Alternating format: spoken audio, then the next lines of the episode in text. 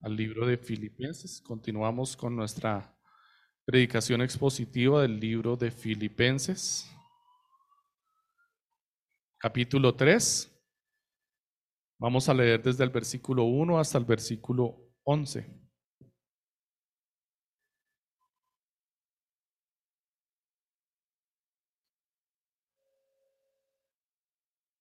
Muy bien, ¿estamos? Filipenses capítulo 3, versos del 1 al 11. Dice así la santa palabra del Señor. Por lo demás, hermanos, gozaos en el Señor. Para mí no es molestia el escribir las mismas cosas y para vosotros es útil.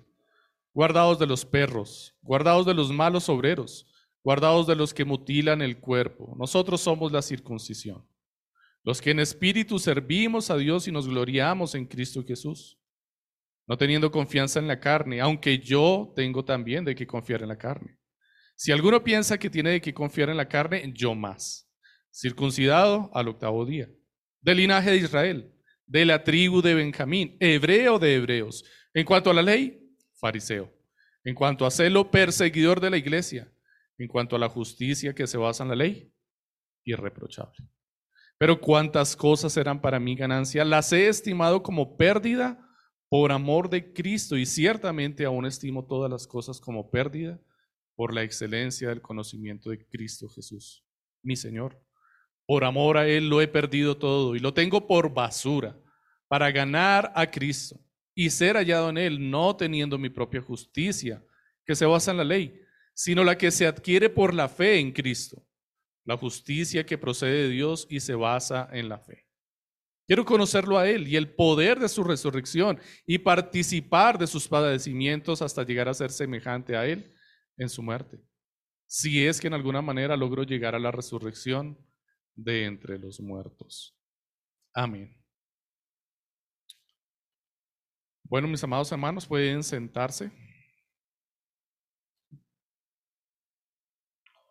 Los voy a poner en contexto. Recordemos si no hemos estado siguiendo las predicaciones en Filipenses que hemos tenido anteriormente, eh, la predicación consecutiva de las Sagradas Escrituras, les pongo en contexto de lo que ha ocurrido hasta ahora, para que recordemos y para que los que no lo habíamos estado viendo o escuchando, no lo teníamos presente, pues podamos separar de qué vamos a estar hablando hoy en la palabra del Señor.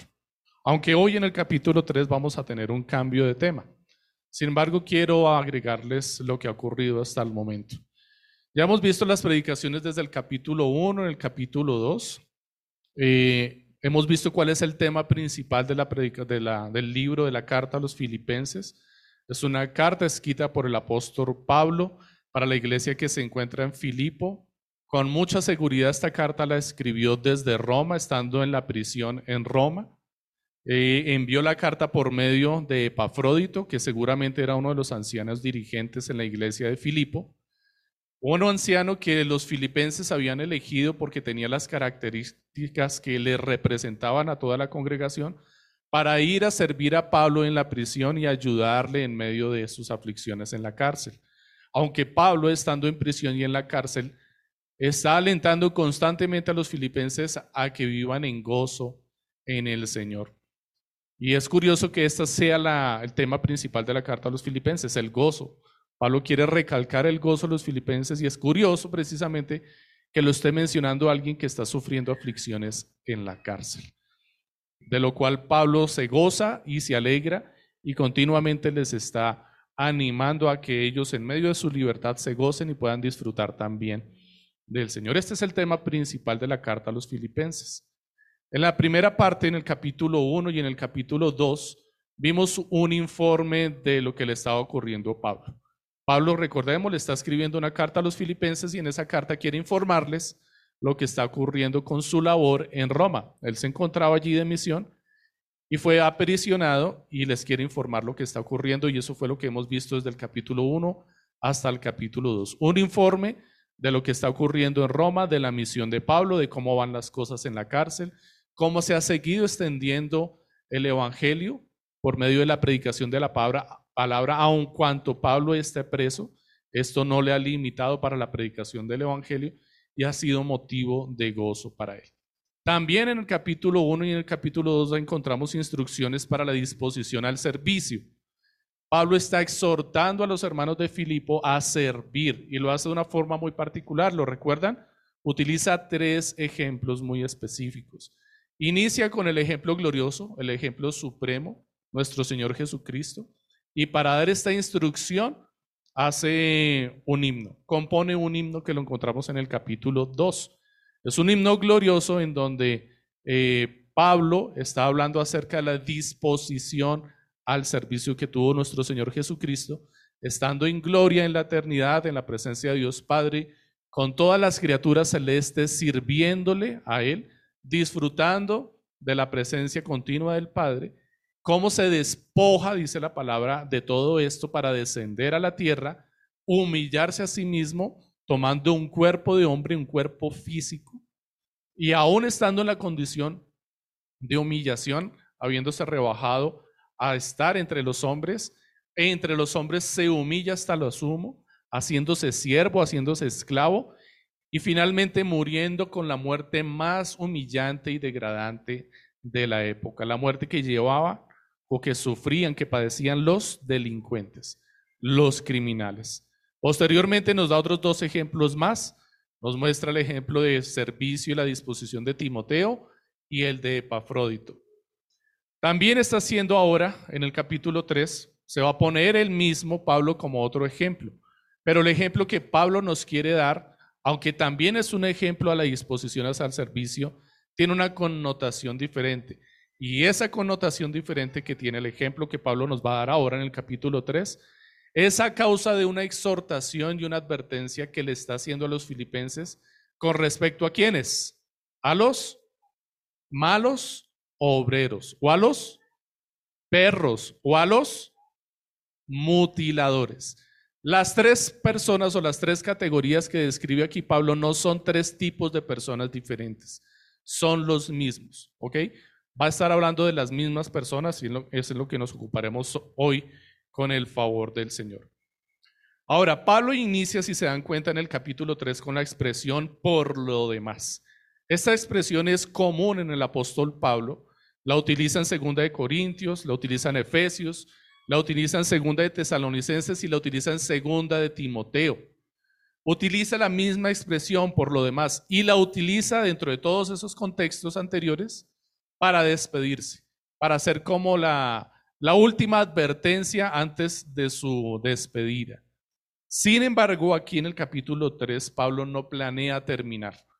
No es la intención de Pablo terminar su tema. Pablo está haciendo un corte aquí del tema, quiere abordar un tema diferente, aunque como ya mencioné anteriormente, está muy relacionado con lo que hablaba anteriormente, con la disposición al servicio. Pero Pablo quiere aquí hacer un corte y decir, hacer una nueva advertencia. Una advertencia que de hecho ya he hecho anteriormente. Pablo ya habló de la experiencia que tuvo en Roma con personas que servían a Cristo, pero que lo hacían con intenciones inapropiadas, aunque estaban sirviendo a Cristo, dice Pablo. Y dice que él se gozaba en que lo hicieran, aunque no lo hicieran con la intención apropiada. Dice la palabra que lo hacían con qué? ¿Lo recuerdan? Filipenses capítulo 1 lo hacían con celos y rivalidad. La causa por la cual estaban predicando el Evangelio era por contienda. Querían causarle enojo y sufrimiento a Pablo por causa de la predicación del Evangelio. Sin embargo, Pablo se gozó porque entiende que no importaba la intención mientras Cristo estuviera siendo anunciado. Pablo ya hace esa advertencia, pero la hace lo que le está pasando a él en Roma. Posteriormente también la hace lo que le está pasando a los filipenses, pero ahora quiere ser más incisivo en esta advertencia. Y como nos damos cuenta, utiliza palabras poco sutiles. Pablo es concreto, va al grano y utiliza palabras cargadas de mucho sentido, muy intencionales, eh, muy conocidas y familiares dentro del contexto judío y dentro del contexto de los filipenses. Entonces, si nos damos cuenta del tema principal que vamos a tratar hoy en el capítulo 3, es una exhortación hacia los judaizantes. Para nosotros hoy en día podemos entender eh, los judaizantes, perdón, porque no es lo mismo que el judaísmo, como los legalistas. Hagamos esa diferencia. Judíos no es lo mismo que judaizantes, ¿ok? Judaizantes son aquellas personas, judías o no, es decir, pueden ser gentiles también, que volvían a las prácticas de la ley mosaica. Y esto vimos algo la semana pasada en la predicación con el pastor Andrés.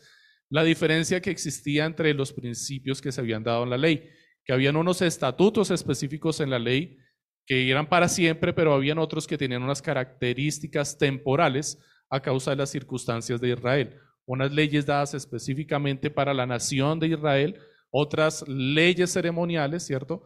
Y otras leyes de contexto moral o casuísticas que dependían, dependían perdón, de las circunstancias en las que se estaba juzgando el caso. Aquí Pablo se está refiriendo a los judaizantes como aquellos hombres, judíos o no, que querían volver a la práctica de las leyes judías, particularmente las de Moisés. Más específicamente, una en especial. ¿Cuál? ¿De cuál habló? ¿Lo leímos? La circuncisión, muy bien, ya estamos retomando un poquito. Pablo quiere hacer una confrontación particularmente aquí con la práctica de la circuncisión. Y aquellos que aún insistían no solamente en practicarse la circuncisión, sino que en otros se la practicaran, y ese era el conflicto, les llamaba mutiladores. Estos son los judaizantes, estos son los legalistas para nosotros hoy en día. Los vamos a entender entonces nosotros como legalistas. Posteriormente a la introducción que Pablo hace o al corte que hace cuando dice, por lo demás, dice Pablo, hermanos, gozaos en el Señor. Para mí no es molestia el escribir las mismas cosas y para vosotros es útil. Este corte, por lo demás, hermanos, gozados en el Señor, es como la conclusión de Pablo a todo lo que ha dicho anteriormente. Pablo les está diciendo, finalmente todo lo que en lo que ustedes tienen que centrarse después de todo lo que les he dicho anteriormente es gócense en el Señor. Nuevamente, la palabra que más se repite en la carta a los filipenses Pablo la recalca aquí nuevamente y se le aplica a toda la instrucción que les ha dado anteriormente y les dice la conclusión de todo esto es, gócense en el Señor. Y ahora aborda un nuevo tema, hace la introducción al nuevo tema con la siguiente frase. Para mí no es molestia el escribirlo las mismas cosas y para vosotros es útil, es seguro, los guarda. La intención de Pablo aquí es guardarnos. Y nos vamos a dar cuenta por el capítulo, el versículo 2. Quiero que me sigan en la lectura del versículo 2. Guardaos de los perros, guardaos de los malos obreros, guardaos de los que mutilan el cuerpo. ¿Cuál es la palabra que se repite aquí? Guardaos. Es la misma palabra en el texto original, guardaos, y está en el texto original tres veces.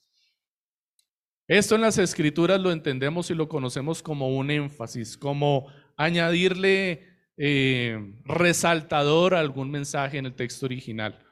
Cuando el autor quiere recalcar un mensaje o una palabra, la repite tres veces. Y aquí esta palabra ha sido puesta intencionalmente por Pablo. Pablo quiere advertirle a la iglesia de los filipenses acerca de algo y quiere que ellos se guarden. La palabra está utilizada eh, en el verso 2 es un verbo, el verbo guardados, guardarse es un verbo, es una palabra que implica una acción. Esta acción es activa, es decir, el verbo en el texto original está escrito de forma activa. De forma activa significa que la acción recae sobre aquellos a quienes se les está aplicando. Es decir, que ellos son los que deben guardarse, no es otro el que debe guardarse.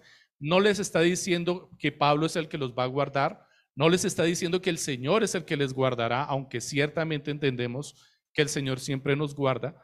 Pablo le está dando una instrucción directa a cada discípulo de la iglesia de los filipenses y les dice, tengan cuidado, guárdense, estén atentos, estén apercibidos, despierten, estén atentos, vigilantes, observen bien las personas que están a su alrededor. ¿Por qué?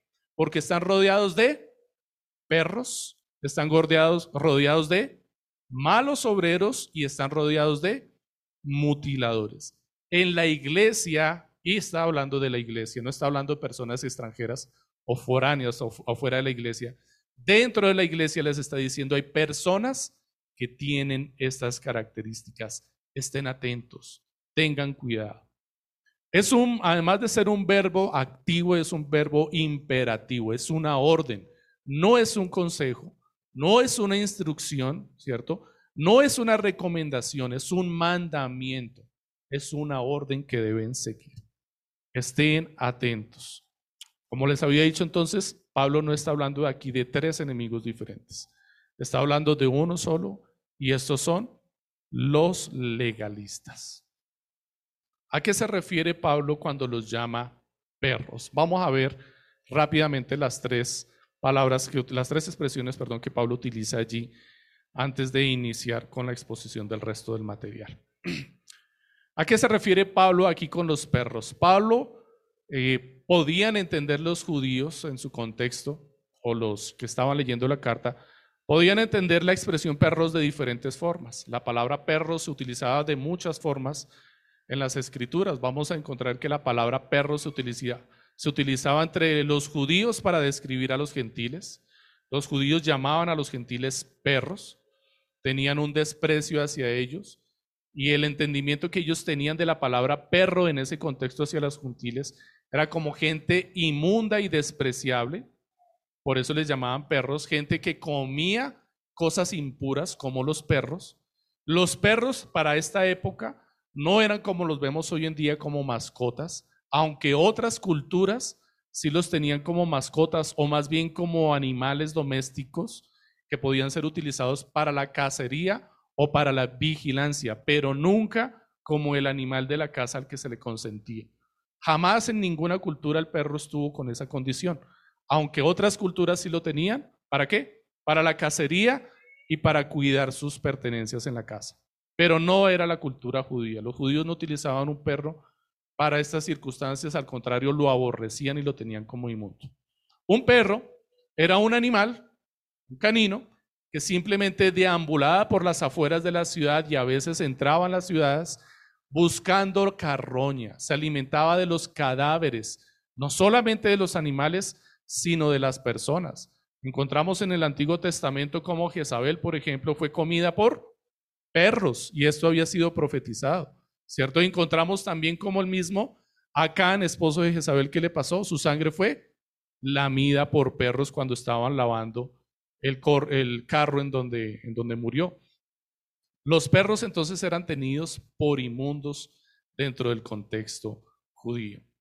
También llamaban perros no solamente a los gentiles, llamaban perros a los eh, prostitutos idolátricos, a, a los varones que se prostituían en los templos idolátricos. Ellos recibían la misma expresión y no solamente de parte de los judíos, sino que todo el mundo los conocía como perros. Y finalmente, perros. Los perros eran perros, eran estos animales que acabamos de describir. La palabra perros entonces tiene dos, tres sentidos diferentes, uno literal y los otros dos figurados dentro del contexto judío. La pregunta aquí, ¿cuál es la intención que tiene Pablo al describir a los judaizantes como perros?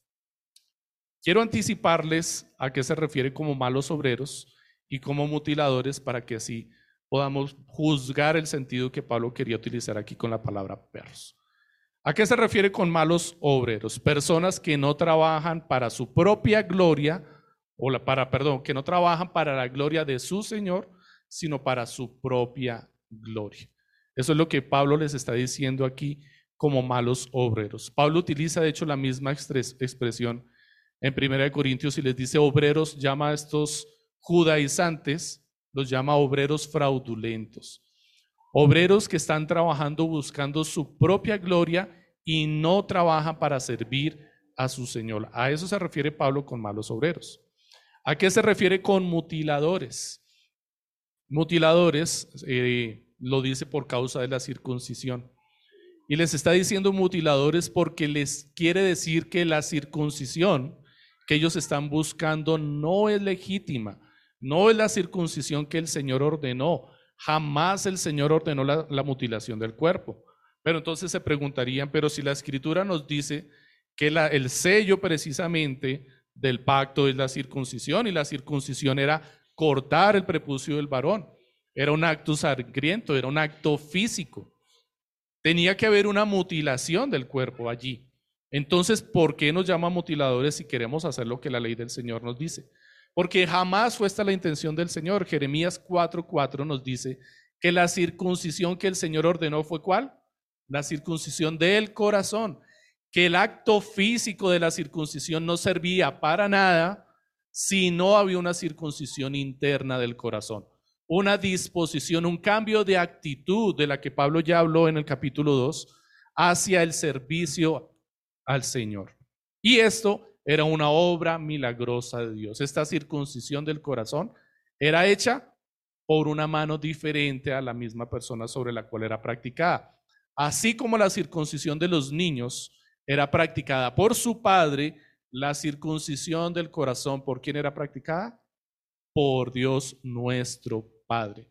Y allí entonces estábamos entendiendo que nos adoptaba y nos tomaba como nuestros hijos. Por eso Pablo les está llamando aquí mutiladores, porque ellos solamente están buscando lo que hacen los malos obreros. ¿Qué? Su propia gloria, servirse a sí mismos, enaltecerse y decirse, mire, ¿los, ¿los ven? Todos esos que están allá los circuncidé yo. Son mis discípulos. Y enaltecerse a sí mismo. Y no servir a Dios, sino servir a sus propias intenciones. Teniendo esto en mente, ¿A qué se refiere Pablo entonces con perros? Pablo se refiere aquí con perros, aunque fácilmente se podrían entender la expresión que se utiliza para los gentiles, también aplicaría la expresión que se utiliza para los varones que se entregaban a la prostitución en los templos idolátricos, pero Pablo aquí más específicamente se refiere al animal como perro. Y lo entiende de esta forma porque utiliza o tiene en mente el uso que se da en Proverbios 26.11 y en 2 de Pedro 2.22 para que puedan tomar nota y lo revisen.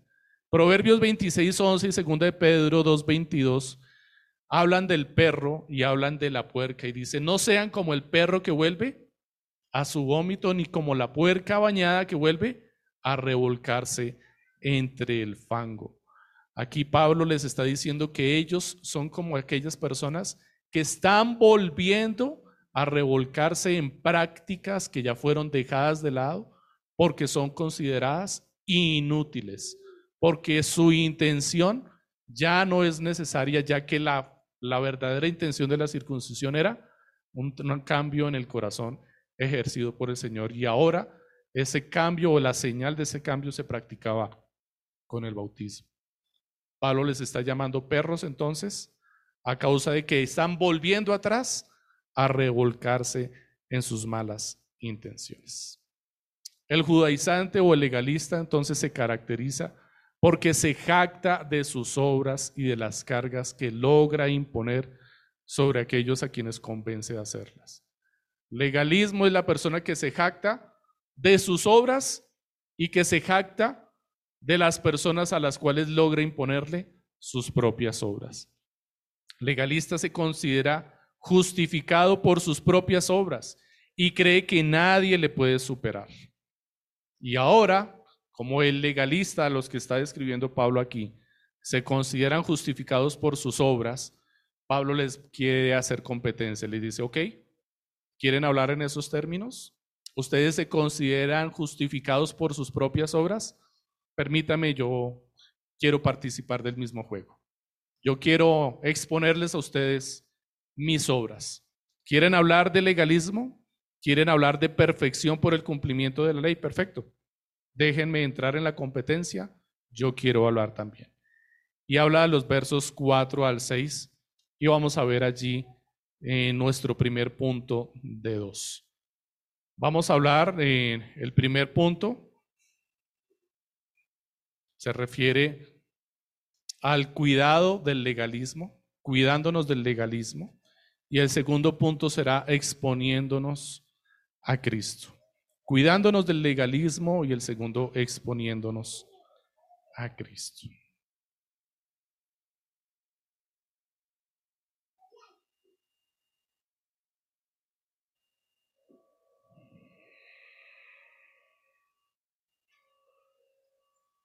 Dice así versos 4 y 2.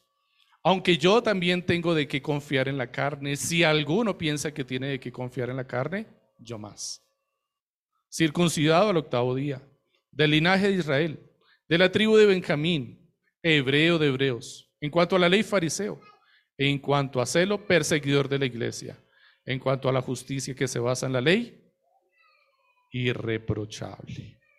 Siete características describe Pablo allí acerca de él. Pablo nos está dando siete características suyas con respecto a las obras de la ley y al cumplimiento de la ley que él practicó o que fueron practicadas en él. Y se quiere comparar con estos judaizantes a ver si alguno le da la talla para que finalmente él pueda después exigirles lo que realmente se debe hacer con las obras que él practicó y con las obras que ellos pretenden practicar.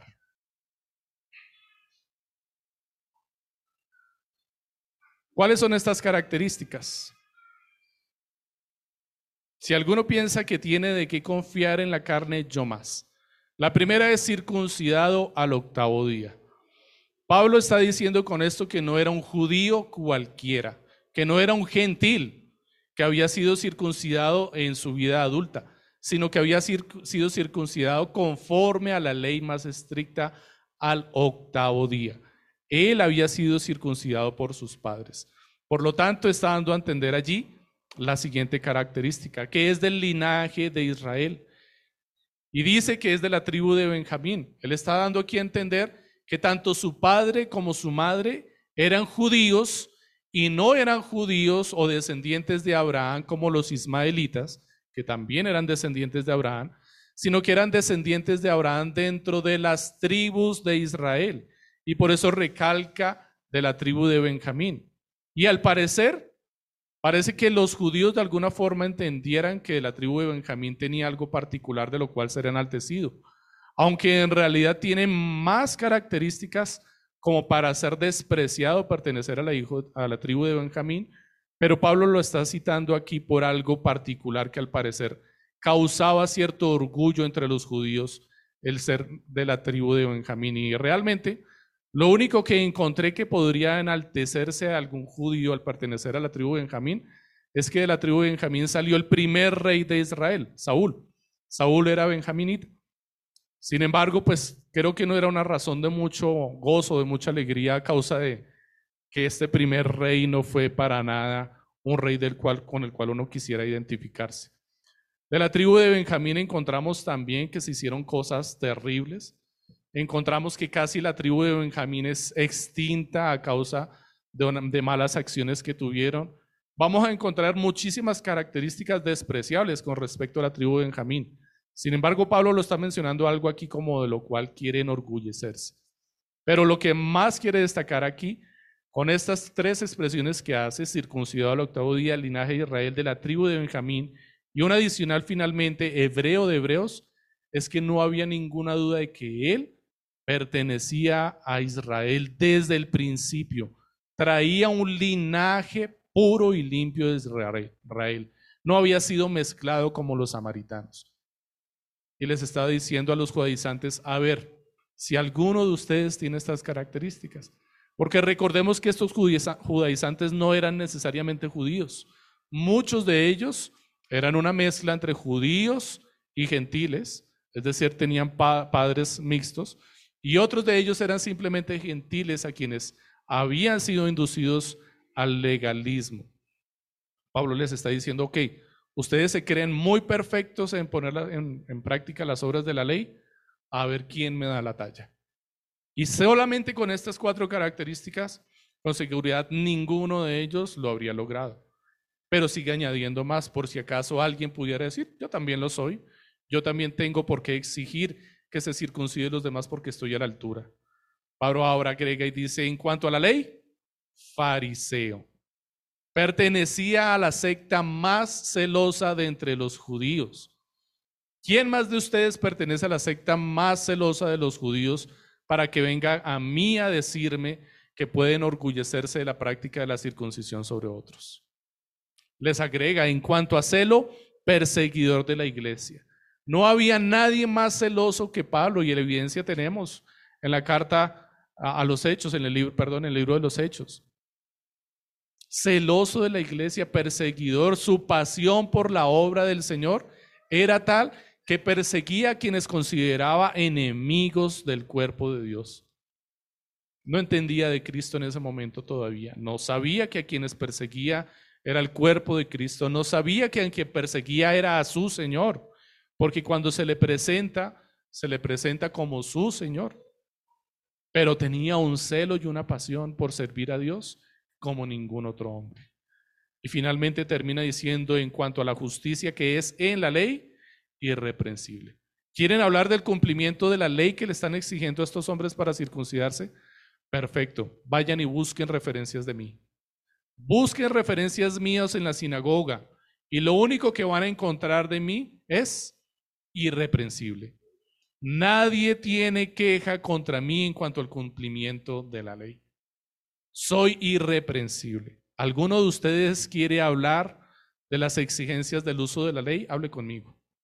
Y yo les voy a decir qué es el cumplimiento de la ley. Una particularidad del legalismo es que no solo quiere ser justificado por sus obras, sino que quiere controlar la vida de otras personas para enaltecerse más. Lo más curioso es que los que más quieren controlar generalmente son los que menos razones tienen para hacerlo. Las personas que quieren ejercer control sobre otra tienen pecados ocultos en sus vidas, tienen un guardado, saben que hay algo oscuro en sus vidas y no quieren que salga a la luz.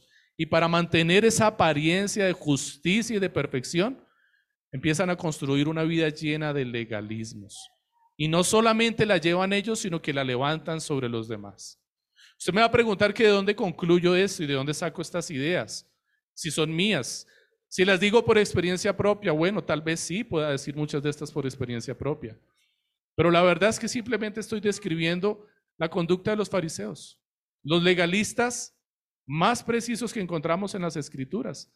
Este era su estilo de vida. Jesús los cuestionó constantemente y les hizo estos cuestionamientos. Y sí, ciertamente es posible que los encuentren en mí. Y si les queda duda, puedo asegurarlo, lo van a encontrar en mí. También van a encontrar estas características en mí. Tal vez no tengo que buscar muchos textos en las escrituras para poder explicar esto, porque yo sé que esto también está en mí. Para que evitemos confusiones, porque seguramente se empiezan a generar ideas extrañas en nuestra mente, quiero que hagamos una clara diferencia entre dos aspectos que muchas veces se confunden. ¿Qué es el legalismo y qué es realmente el amor por la ley al Señor? Y quiero dejar claro que son dos cosas muy diferentes. Legalista no es el que ama la ley del Señor y quiere obedecerla. Este no es un legalista. Amar la ley del Señor y querer obedecerla no es legalismo. Mi hermano, metas esa idea muy clara en su cabeza, por favor. Amar la ley del Señor y querer obedecerla no es legalismo. Esa es la pasión natural de cualquier creyente que ha sido transformado por Dios en su corazón. Es lo que nos ordena el Señor, amar su ley. Es el canto del salmista. Amo yo, Señor, tu ley y me deleito en ella de día y de noche. Amar la ley del Señor es nuestra regla, es nuestra norma, es nuestra vida, porque el Señor es la ley. ¿Legalismo qué es? Legalismo es el que ama sus propias leyes o las que otro le dio y que se encuentra profundamente satisfecho consigo mismo por este estilo de vida. Y cuando digo otro que le dio estas leyes, no estamos hablando del Señor o de su palabra. Estamos hablando de otro legalista que le ha impuesto cargas y que ahora se deleita en el cumplimiento de estas cargas. Porque posiblemente es una persona que consideran alta estima. Porque posiblemente es una persona que ve que lleva una vida íntegra y dice yo quiero seguirle. Pero realmente no es una vida íntegra, sino que es un disfraz de legalismo para ocultar una vida de pecados privados.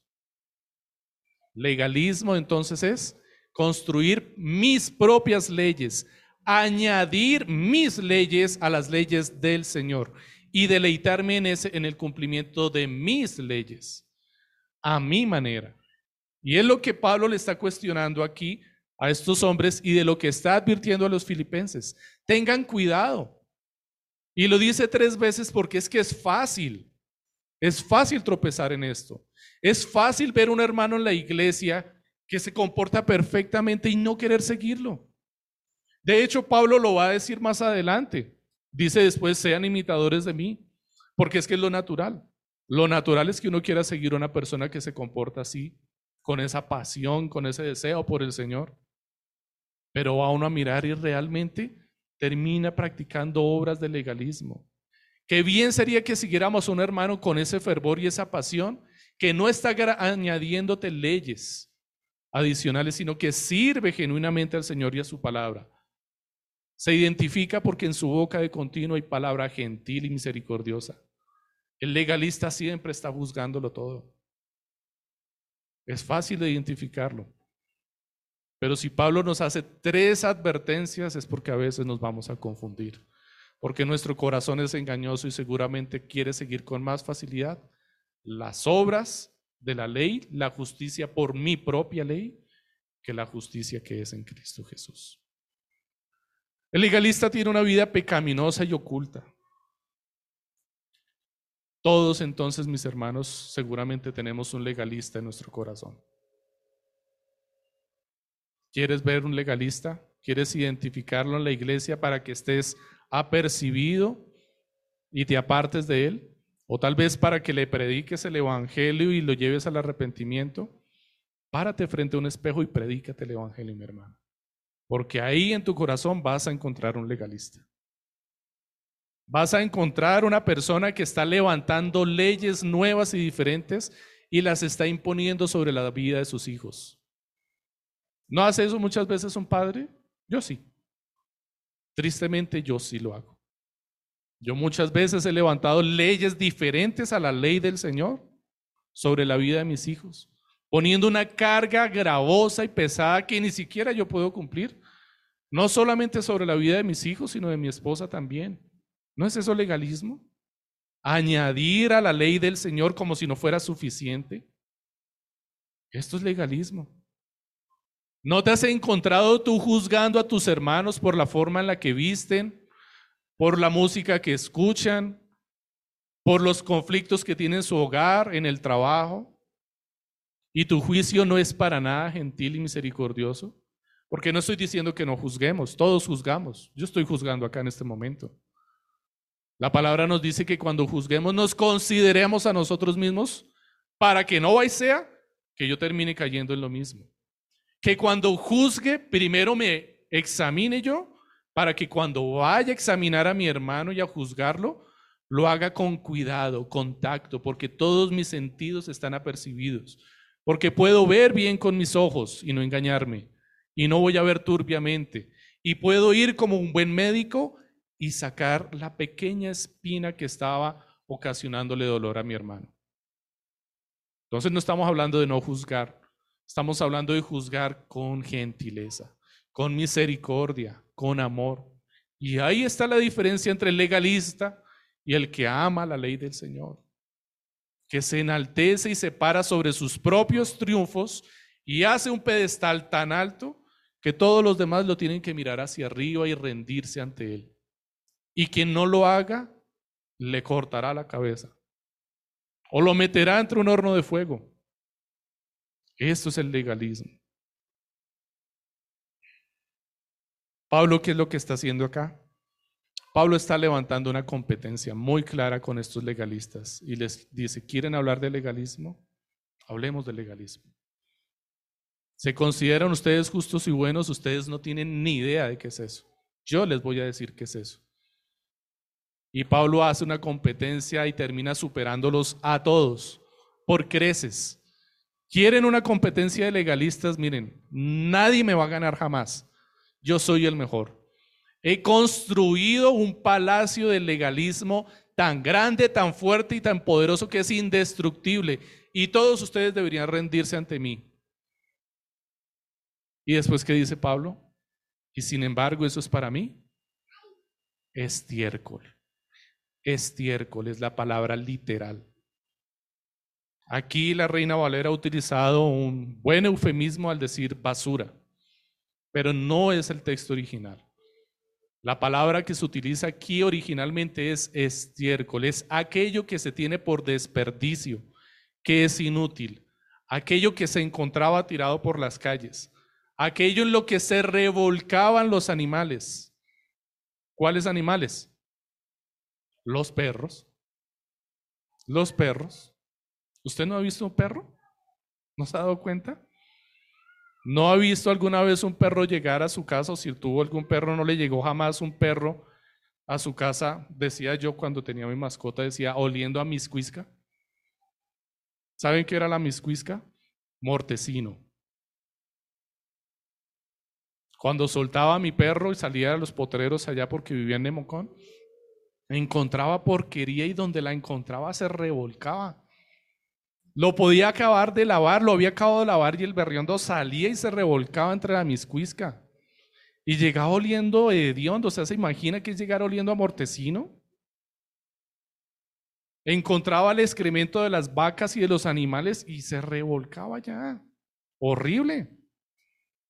Esa es la conducta de un perro. La comparación que Pablo está haciendo aquí es, es muy precisa. Él tiene muy claro que es un perro en su tiempo. Para nosotros hoy en día hemos idolatrado estos animales y los hemos levantado muy alto de lo que en realidad son, pero son animales. Son animales. Y lo peor es que estas personas se estaban comportando como estos animales que si se les da la oportunidad se revuelcan en la porquería, vuelven al vómito otra vez. Pablo les está diciendo que todos sus triunfos, sus logros, aquellos que recibió heredados de sus padres, como su nacionalidad, y aquellos que él consiguió por su esfuerzo, a pulso, aquellos que le costaron mucho trabajo, Pablo los considera basura, estiércol. Nada en lo que quisiera volver. No quisiera regresar a ello. Los desprecia por completo. Todos sus triunfos son nada al lado de los triunfos de Cristo. Y ahora Pablo quiere decirles qué es lo que realmente deberían buscar los filipenses. Ya les ha dicho de qué deben tener cuidado. Ya les ha dicho cómo es de fácil volver a ello. Ya les ha mostrado cómo aquellas personas que vuelvan a ellos son realmente perros, que simplemente ven la porquería y quieren ir a revolcarse y deleitarse en ella. Y no les importa cómo vuelan. Ya Pablo les ha hecho esta advertencia, les ha dicho que los pueden identificar por el olor, por la forma en la que se comportan, porque van a juzgar con dureza en vez de tener compasión de los demás. Y ahora Pablo les dice, expónganse a Cristo. No se expongan al mundo y a estos estilos de vida, expónganse a Cristo. Dice, dice el verso 7 al 11. Pero cuantas cosas eran para mí ganancia, las he estimado como pérdida por amor de Cristo. Dos palabras aquí que destacar. ¿Cuáles? Ganancia y pérdida. Y ciertamente aún estimo todas las cosas como pérdida por la excelencia del conocimiento de Cristo Jesús, mi Señor, por amor del cual lo he perdido todo y lo tengo por basura para ganar a Cristo. Y ser hallado en Él, no teniendo mi propia justicia que es por la ley. Atención a esta expresión. No teniendo mi propia justicia que es por la ley, sino la que es por la fe de Cristo. ¿Cuál? La justicia que es de Dios por la fe. Está describiéndonos dos justicias. Pongamos atención, vamos a hablar ahorita de ellas. A fin de conocerle y el poder de su resurrección y la participación de sus padecimientos. Que de hecho la palabra participación aquí es coinonía. Y la participación de sus padecimientos, llegando a ser semejante a él en su muerte, si en alguna manera llegase a la resurrección de entre los muertos. La idea que Pablo transmite aquí de pérdida y de ganancia es como la de aquella mujer que vertió a los pies de Jesús todo lo que tenían. ¿La recuerda? Quebró la vasija de alabastro y vertió a los Señor. ¿Qué hizo? lo perdió todo. Pero realmente, ¿qué estaba haciendo? Lo ganó. Porque lo que dejó era basura a causa de lo que estaba tomando para sí. A causa de lo que le estaba siendo entregado, más bien. Lo estaba ganando todo. Se le estaba entregando. Esta expresión también la podemos considerar en la viuda. ¿Recuerdan al profeta Elías?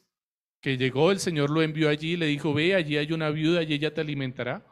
Y cuando llegó, ¿qué tenía la viuda para darle de comer? Nada.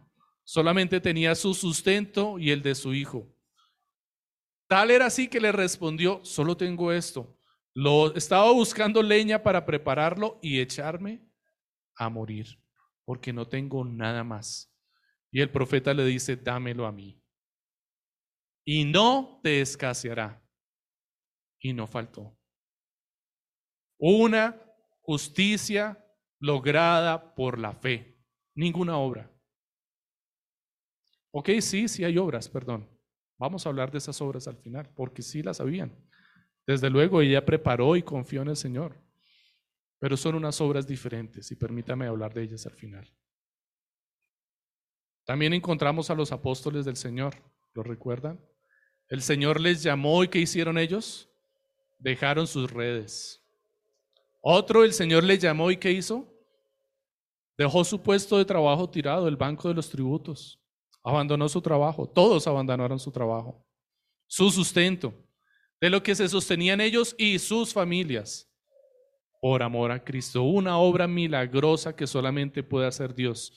Que llame a una persona y en el momento del llamamiento traspase su corazón como una daga y sea capaz de considerar como basura lo que le está dando el sustento, su vida, su gloria, su orgullo y aún su propia dignidad como a Pablo.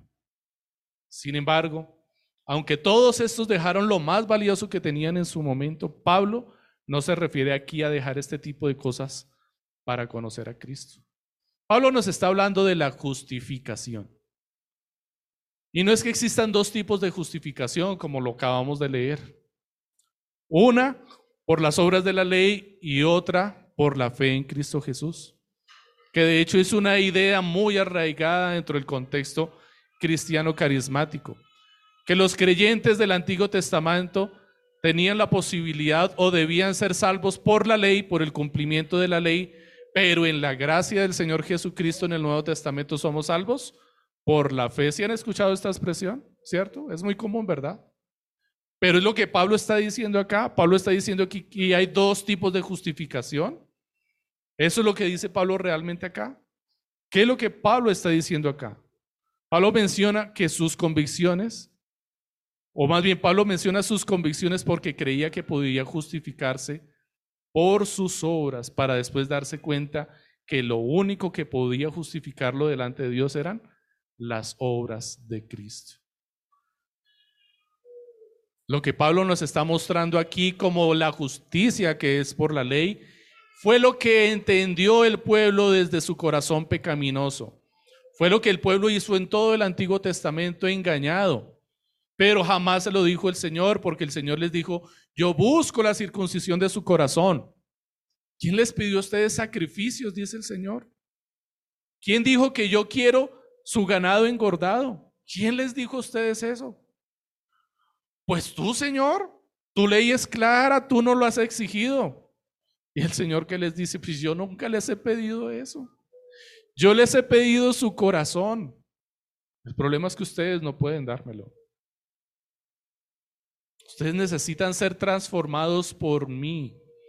Y yo quiero que ustedes vean la incapacidad que tienen para servirme, porque todo lo que yo les pido ustedes lo convierten en una obra vana. Necesitan de la obra transformadora de Dios en sus corazones para que puedan servirme con corazón limpio, con manos limpias, con ojos puros. Pablo aquí nos está describiendo entonces una justicia que es por la ley, que proviene de nuestro mal entendimiento, que es juzgada por nosotros en las escrituras a causa de verlas con nuestro corazón pecaminoso es la forma en la que nosotros interpretamos la ley y la palabra del Señor desde nuestro pecado. Al Señor me ha pedido hacer esto. Si yo hago esto, el Señor me da. Si yo hago esto, el Señor me salva. Si yo hago esto, el Señor me limpia. Para que después venga Pablo y nos explique y nos diga, no es eso. Estás entendiendo mal. Las únicas obras que hay y que debes hacer son aquellas que ya Cristo hizo por ti. La justicia que es por Cristo y por las obras de Cristo por la fe que tú has puesto en las obras que Cristo hizo. Es lo que está diciendo Pablo aquí. Él debía creer en Jesucristo para ser justificado delante del Padre. Por eso concluye que sus obras al lado de las obras de Cristo son basura. ¿Qué puede añadir ante las obras de Cristo? ¿Qué podemos añadir nosotros? Si la palabra dice que nuestra mejor obra, la obra más perfecta que nosotros podamos llegar a hacer en toda nuestra vida, ha sido manchada con nuestras manos. Ciertamente usted puede hacer una obra espectacular a los ojos de los demás. El problema es que usted es un leproso. Y cualquier cosa que toque, por santa y perfecta que sea, va a quedar contaminada con sus manos.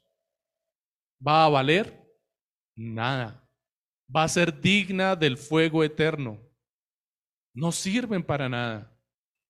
Nuestras obras más perfectas solamente van a ser juzgadas como buenas por los hombres que están igual de ciegos que nosotros. Pero Dios que lo ve todo, sabe de dónde salió esa buena obra, de un corazón legalista manchado por el pecado. Por lo tanto, ninguna obra nuestra podrá ser aceptada delante de, Cristo, delante de Dios. Solo las de Cristo. ¿Qué nos resta? Confiar. Poner nuestra fe en las obras de Cristo. Ahora Pablo entiende que Dios le llevará por el mismo camino que transitó Cristo al final. Dice y ser hallado en Él, no teniendo mi propia justicia que se basa en la ley, sino la que se adquiere por la fe en Cristo, la justicia que procede de Dios y se basa en la fe.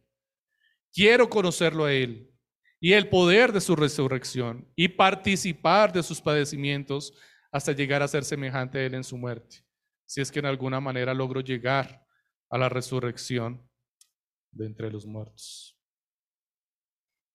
Pablo entiende entonces que Dios quiere llevarle por el mismo camino que transitó Jesucristo. Si Cristo experimentó sufrimiento y aflicciones a sus discípulos, les aguarda lo mismo.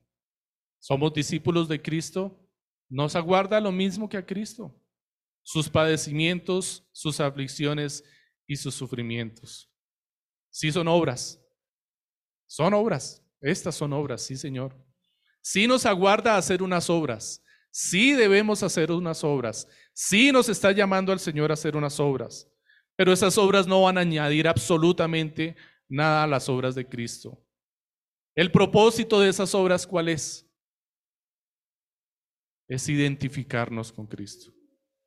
Nos aguarda exactamente lo mismo. Y de hecho, Pablo entiende y quiere y las busca. Pablo no le rehuye. ¿Recuerdan en el libro de los Hechos cuando se, acerca allí el profeta Ágabo delante de Pablo, delante de los que estaban allí, y le dicen al hombre que es dueño de este cinto, esto es lo que le espera en Jerusalén? Y Pablo salió corriendo ahí mismo.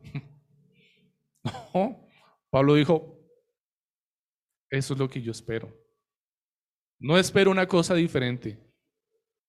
Si me espera la muerte, allá voy. Si me espera la prisión, allá voy porque yo quiero identificarme con mi Señor. Yo sé que mis obras no van a añadir nada a la obra de Cristo. No es lo que busco. He renunciado por completamente a eso. Lo que busco es identificarme. Busco coinonía, comunión.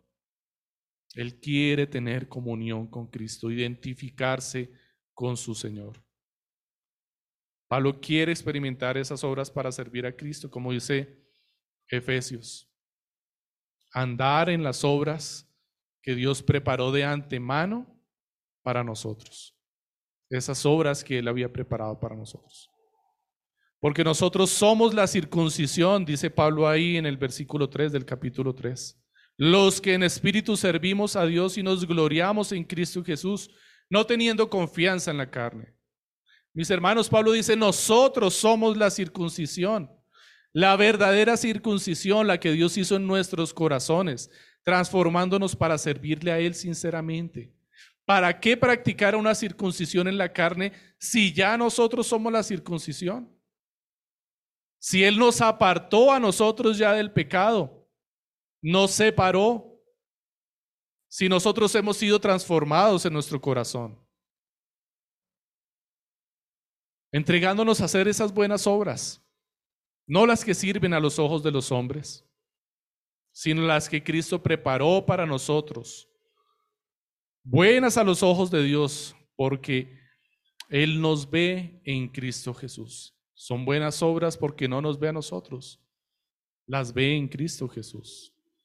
Quiero repetir lo de Efesios, capítulo 2, versos 8 al 10, completo, porque por gracia habéis sido salvados por medio de la fe. Y esto no de vosotros, sino que es un don de Dios. No por obras, para que nadie se gloríe, que era el problema de estos hombres, la jactancia. Porque somos hechura suya, creados en Cristo Jesús. ¿Para qué? para hacer buenas obras. ¿Cuáles? Las cuales Dios preparó de antemano para que anduviéramos en ellas. William Barclay dice, el hombre sufre prurito por las cosas novedosas, como Israel con el maná o como Nadab y Abiú. Prurito es comezón, es una rasquiña intensa que demanda ser satisfecha. La definición de esta palabra me parece muy amplia y muy precisa, es muy, muy elaborada. Pururito no es decir tengo rasquiña y ya. Pururito es una rasquiña, una comezón tal que demanda, exige ser satisfecha a plenitud. Esa es la definición literal del diccionario. Prurito es una rasquiña profunda que demanda una satisfacción perfecta. Y William Barclay dice que nosotros sufrimos de prurito por las cosas novedosas. Queremos hacer cosas nuevas en vez de hacer lo que el Señor nos ha llamado. Queremos volver al vómito. Nos rasca volver al vómito. Para mí fue impactante haber visto a mi perro hacer eso. Porque cuando encontré la palabra prurito, yo dije, es tal cual. Es impresionante, es que se desesperaba. Quería soltarse, salir corriendo para ir a revolcarse entre la miscuisca. Y así es nuestro corazón, quiere todo el tiempo cambiar la ley del Señor y hacer cosas nuevas en la iglesia. Pongamos luces, hagamos show, pongamos humo, cambiemos el servicio, la liturgia, que las mujeres ahora oficien el servicio, y no lo estoy diciendo de ninguna forma despectiva. Lo digo por lo que ocurre desafortunadamente hoy en día en el mundo. Nos rasca querer cambiar las cosas que el Señor estableció. Como a Nadab y Abiú, terminaron cambiando las cosas y fueron consumidos por el fuego. Dios le proveyó de maná al pueblo de Israel en el desierto y querían otra cosa. No estaban satisfechos, siempre querían más. Deberíamos en realidad buscar hacer las cosas establecidas las que se nos han dicho una y otra vez, las que no le molesta a Pablo volver a escribir, porque nos cuidan. Así empezó Pablo. A mí no me es molesto volverles a escribir las mismas cosas. No tenemos ni idea si Pablo ya había escrito varias cartas a los filipenses diciéndoles lo mismo. No sabemos si se está refiriendo a lo que dijo anteriormente en esta misma carta, pero no importa. Lo que importa es que ya se los había dicho de forma escrita varias veces.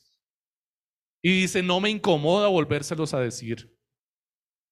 De hecho, en otro lugar, no les voy a decir cuál, está en la Biblia, en el Nuevo Testamento. Hay dos cartas, empiezan con C. Cuando fui a vosotros, hermanos, proclamándoos el testimonio de Dios, no fui con superioridad de palabras o de sabiduría, pues nada me propuse saber entre vosotros excepto a Cristo y a este crucificado. ¿Qué le añadió Pablo aquí al Evangelio? Nada. Dijo, es más, si algo pudiera añadirle de mi parte que hiciera que se viere más hermoso como un poema, me apartaré de ello y solamente voy a predicar lo más indignante y lo más humillante. ¿Qué? A Cristo crucificado. Quiero que ustedes sepan que yo soy seguidor del matón que crucificaron en la cruz. Yo no soy seguidor de estos hombres que se enaltecen, que se llenan de gloria y que quieren que todo mundo les siga porque los ven y dicen, wow, yo quisiera ser como él. Pablo dice, no, yo quiero que ustedes sepan que yo soy seguidor de ese delincuente, de ese criminal. Ese es el Evangelio, Cristo crucificado, sin nada de gloria, con todo el poder. Una vergüenza. Como equivocadamente diría el Papa, el fracaso de Jesucristo en la cruz. Así lo ve el mundo. Pero para nosotros, para Pablo, es su gloria. Lo que el mundo ve como los triunfos, Pablo dijo, para mí es excremento. Mi gloria es lo que el mundo tiene por basura. Es Cristo. Recordemos por último que alguien consideró la verdadera oración al Señor como un desperdicio. Y dijo, podríamos haber vendido esto para dar de comer a los pobres y despreció el verdadero servicio y la verdadera adoración al Señor. Lejos esté de nosotros querer agradarnos en nuestro corazón, querer agradar a los ojos de los hombres. Que nuestro servicio a Dios no busque ningún reconocimiento humano. Tengamos cuidado de la lengua salamera y guardemos nuestra propia lengua para que no hagamos tropezar a nadie, mis hermanos. Humillémonos delante de nuestro Señor Jesucristo, en su condición más vil, para que cuando alguien se arrepienta por el Evangelio que predicamos en su corazón, no venga a decir, fue por las muchas palabras y por tu sabiduría que me arrepentí, sino fue porque vi a Cristo en la cruz. Prediquemos a Cristo en la cruz. Guardemos nuestro corazón. Guardémonos de los falsos maestros. Guardémonos del legalismo que albergamos en nosotros. Demos gracias al Señor, mis hermanos. Amado Señor, gracias porque tu palabra, Señor, es completa y es perfecta de tapa a tapa. Todo lo que necesitamos para nuestra vida está allí. No solamente todo lo que necesitamos, Señor, sino que lo es todo para nosotros. Es nuestra gloria, es nuestro deleite. Amado Señor, ten misericordia de nosotros y ayúdanos a apartar nuestros ojos de este mundo y de sus distracciones pasajeras. Guardémonos unos a otros, cuidemos nuestro corazón y el de nuestros hermanos, del legalismo de nuestro corazón, de los que se levantan como legalistas, y tengamos compasión de ellos y guiémoslos al Señor nuevamente. Llevémoslos de nuevo por el camino, por las sendas antiguas que tú estableciste originalmente, para que dejen de buscar las cosas novedosas, las luces de este mundo que engañan, para que dejen de querer servir a sus propios vientres. Gracias Señor por escucharnos y tener misericordia de nosotros. Amén.